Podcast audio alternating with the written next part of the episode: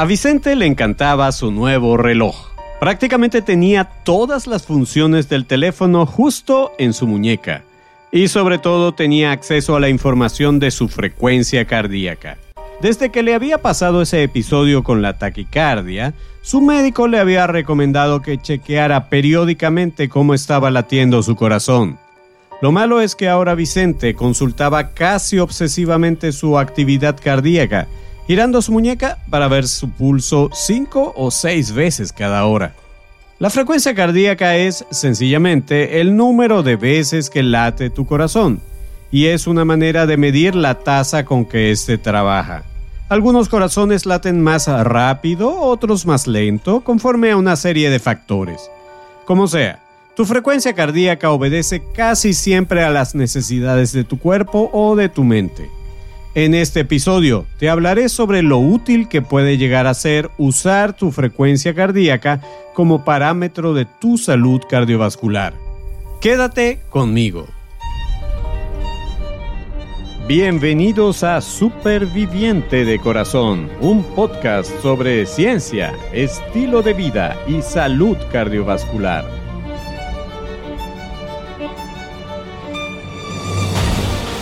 Soy tu anfitrión, Enio Sánchez Brososki, fisioterapeuta cardiovascular y escritor. Hablemos sobre la salud de tu corazón. ¿Listos para empezar? Este podcast contiene información sobre temas relacionados con la salud y la enfermedad, pero no pretende en ninguna manera sustituir el consejo de tu médico tratante o de algún otro profesional de la salud. Hola, ¿cómo estás? Bienvenido, bienvenida al episodio número 10 de tu podcast de salud cardiovascular, Superviviente de Corazón. Estoy muy contento de que este podcast esté llegando a tus oídos, a tu mente y lo más importante, a tu corazón. Como te comenté en el inicio, hoy te voy a hablar sobre la frecuencia cardíaca y cómo su uso puede ayudarte a chequear tu salud cardiovascular. Para ello debo indicarte en primer lugar cómo tú puedes medir y registrar tu frecuencia cardíaca. Existen varias maneras en las que puedes medir tu frecuencia cardíaca. Te hablaré de las más sencillas o populares, sobre todo pensando en que no eres un profesional de la salud, puesto que ellos pueden utilizar equipos complejos y especializados para determinarla. La primera manera de medir tu frecuencia cardíaca es mediante la toma del pulso arterial. El pulso arterial es un tipo de onda, onda sin H, que se puede sentir cuando aplicas uno o dos dedos de tu mano sobre una arteria grande y superficial de tu cuerpo. Dicha onda puedes percibirla como una especie de golpe bajo las yemas de tus dedos y es simplemente el equivalente al movimiento en las arterias de la sangre expulsada en cada latido cardíaco.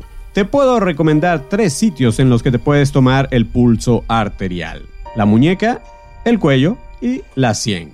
El primer sitio donde puedes tomarte el pulso es en la muñeca. Lo primero que tienes que hacer es usar tus dedos índice y medio de tu mano dominante. La derecha si eres diestro o diestra, la izquierda si eres zurdo o zurda. Luego voltea la otra mano de manera que puedas mirar la palma de la mano contraria a tu mano dominante y colocar tus dedos índice y medio por debajo de la parte gordita del pulgar, cerca de donde posiblemente tienes tu reloj de muñeca o una pulsera. En internet puedes encontrar imágenes con el sitio exacto donde colocar los dedos para medir el pulso de la muñeca, también llamado pulso radial. Una vez colocados tus dedos en el sitio, presiona suavemente, sin llegar a comprimir totalmente la arteria. Espera hasta sentir el golpe del pulso y cuenta cuántos golpes o pulsaciones ocurren en 10 segundos. Una vez contadas las ondas de pulso, multiplica el resultado por 6 y tendrás tu frecuencia cardíaca.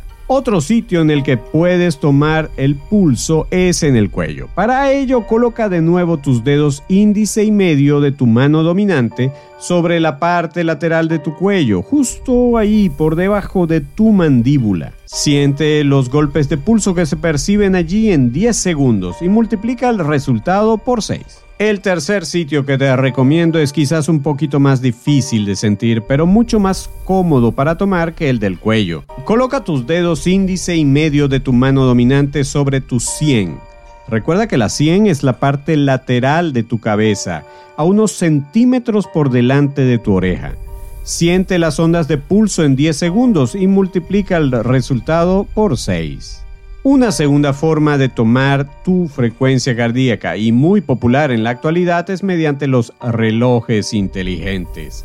La mayoría de esos relojes están sincronizados con tu teléfono inteligente y permiten una medición continua de tu frecuencia cardíaca, así como notificaciones que te informan cuando tu frecuencia cardíaca está por encima o por debajo de unos límites que tú mismo puedes establecer. Son definitivamente la manera más precisa de determinar cuántos latidos hace tu corazón en un momento específico, además de poder hacerlo en forma continua a lo largo del día, de la noche o de alguna actividad física o ejercicio. Los modelos más modernos incluso pueden determinar arritmias cardíacas como la fibrilación auricular. Pueden calcular un parámetro que se llama la variabilidad de la frecuencia cardíaca Pueden hacer gráficos sobre cómo se modificó la frecuencia cardíaca a lo largo del día o incluso tienen la capacidad de registrar ondas de electrocardiograma en una forma muy básica. La desventaja de este método obviamente es su alto costo en términos de inversión. Una tercera forma, quizás más económica, porque solo depende de que tengas un teléfono inteligente, es instalar una aplicación y la mayoría de ellas tienen versiones gratuitas. Son bastante precisas, pero casi todas solo se pueden utilizar en reposo y colocando los dedos sobre la cámara del teléfono. Es decir, estas no proporcionan un registro continuo de tu frecuencia cardíaca. La última manera que te recomiendo es la utilización de los oxímetros de pulso. Estos dispositivos se volvieron populares después de la pandemia de COVID-19 y su finalidad principal es medir la cantidad de oxígeno que es transportado en los pequeños vasos sanguíneos de tus dedos. Si tienes uno y si no dispones de otra manera de registrar tu frecuencia cardíaca, lo único que tienes que hacer es introducir un dedo en el oxímetro y aparte de la saturación de oxígeno, te dará la información sobre la frecuencia cardíaca que tendrías en el momento de la medición. Tampoco te da una medición continua ni durante la actividad física, pero es relativamente económico. ¿Cuál de las maneras que te mencioné es la mejor? Pues si tienes recursos económicos suficientes, los relojes inteligentes serían la mejor opción. Pero si quieres tú mismo o misma sentir tu pulso, aprender a tomarlo, sería la decisión más razonable. ¿Cuánto es la frecuencia cardíaca normal? Cuando estás sin hacer actividad física, es decir, tienes rato sentado o sentada descansando, tu frecuencia cardíaca debería estar entre 60 y 99 latidos por minuto. A eso se le llama normocardia, es decir, la frecuencia cardíaca normal. Si tu frecuencia cardíaca está por debajo de los 60 latidos, a eso se le llama bradicardia, es decir, un corazón lento. Si está en 100 o más latidos, a eso se le llama taquicardia, un corazón acelerado. Por supuesto, si estás haciendo ejercicio o algún otro tipo de actividad física, tu corazón puede estar en taquicardia, porque el corazón se acelera de acuerdo con las exigencias de tu cuerpo. Pero en cuanto pase el efecto del ejercicio, tu corazón volverá a la normocardia. ¿Para qué te tomarías la frecuencia cardíaca? Te puedo dar algunas razones. En primer lugar, para evaluar el riesgo que tienes de enfermarte del corazón. Se ha determinado que tener una frecuencia cardíaca alta mientras aún estás en reposo es un factor de riesgo para desarrollar algunas enfermedades cardíacas, tales como la cardiopatía isquémica. En reposo es mejor tener un corazón cerca de los 60 latidos que de los 90 o incluso de los 100 esto puede correlacionarse porque una frecuencia cardíaca elevada estaría asociada con un músculo cardíaco más débil o porque tu sistema automático de regulación del corazón, llamado sistema autónomo, está un poco, digamos, mal ajustado y muchas veces eso ocurre como consecuencia del sedentarismo. En segundo lugar, ciertas condiciones o enfermedades del corazón se manifiestan por cambios en la frecuencia cardíaca. Por ejemplo, La insuficiencia cardíaca puede acompañarse por una frecuencia cardíaca muy alta y a veces algunos tipos de arritmias pueden manifestarse con una frecuencia cardíaca muy baja o una irregular. Sobre las palpitaciones y las arritmias te hablaré en un episodio en particular. En tercer lugar, la frecuencia cardíaca te puede ayudar a evaluar si tu tratamiento médico está siendo efectivo o no. Por ejemplo, hay unas medicinas llamadas beta bloqueantes cuya finalidad es disminuir el trabajo del corazón, haciendo que éste lata más lentamente. Por eso, quienes toman este medicamento pueden tener la frecuencia cardíaca más baja de lo normal y presentar bradicardias, con frecuencias de 50 latidos por minuto e incluso menos. En este caso, la bradicardia no es preocupante porque es consecuencia de un tratamiento médico. En cuarto lugar, ¿por qué tomarte la frecuencia cardíaca? Porque la frecuencia cardíaca puede ayudarte a medir la respuesta de una sesión o un programa de ejercicio físico. Como te dije anteriormente, si haces ejercicio, la frecuencia cardíaca va a subir de una manera proporcional a la intensidad de la actividad física que estás realizando. Así, el máximo de la frecuencia cardíaca que puedes alcanzar es la que podrías obtener durante un ejercicio de máxima intensidad. Por lo general, esta frecuencia cardíaca máxima está relacionada con tu edad y hay una fórmula muy sencilla para calcularla. Es restar tu edad de 220. Así, si por ejemplo tienes 40 años, 220 menos 40 te daría 180 latidos por minuto esa sería tu frecuencia cardíaca máxima. Si en cambio tienes 60 años, 220 menos 60 te daría 160 latidos por minuto. Y al menos en teoría, esa sería la máxima cantidad de latidos que podría dar tu corazón con 60 años encima. De esta forma, tú puedes calcular aproximadamente la intensidad de tu actividad física. Si esta es muy ligera, es probable que tu frecuencia cardíaca esté en menos de un 60% de tu frecuencia cardíaca máxima. Si tu actividad es ligera o suave, estaría entre un 60 y un 70% de tu frecuencia cardíaca máxima. Si alcanzas entre un 70 a un 80% de tu frecuencia cardíaca máxima durante un ejercicio, es posible que el mismo sea de intensidad moderada. Si subes aún más tu frecuencia cardíaca haciendo ejercicio vigoroso o fuerte, tendrías aproximadamente un 80 a 90% del máximo de latidos que puede alcanzar tu corazón. Y si llegas a más del 90% del máximo, estarías haciendo un ejercicio de máxima intensidad.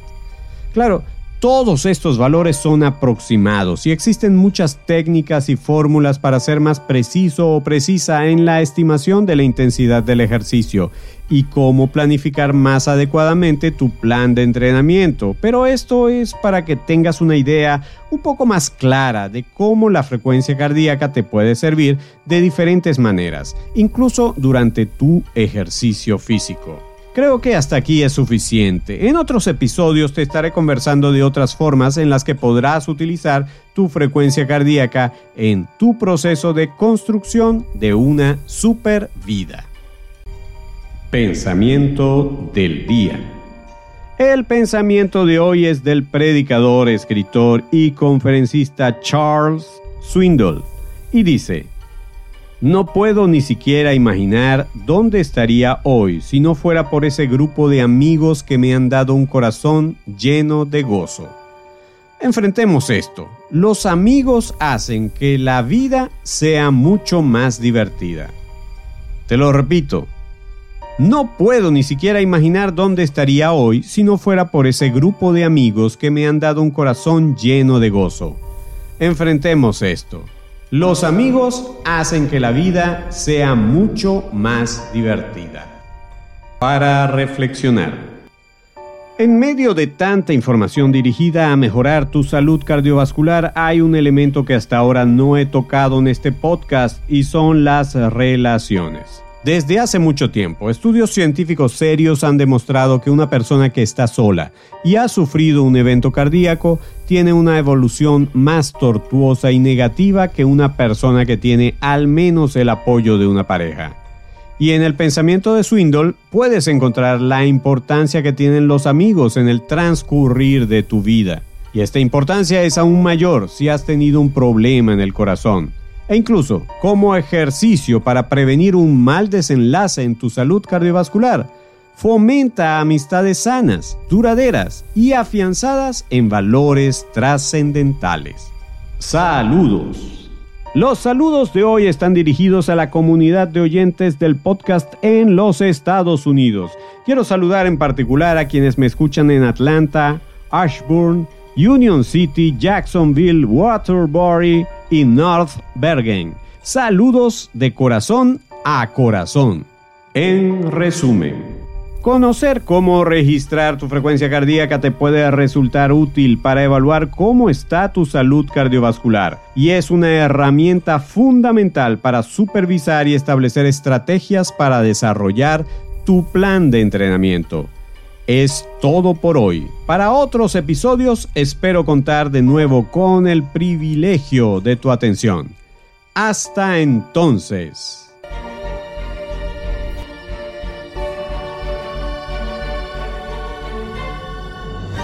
Por hoy llegamos al final. Gracias por tu amable atención. Si te gustó este episodio, suscríbete y descarga otros episodios Síguenos en nuestras redes, comparte el podcast con otras personas y si quieres, califícanos con 5 estrellas. Eso es de mucha ayuda en esta labor. Busca más información y recursos en nuestra página web www.super-viviente.com.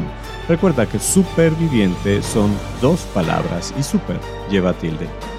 Hasta el próximo episodio, donde seguiremos hablando con fundamento sobre la salud de tu corazón.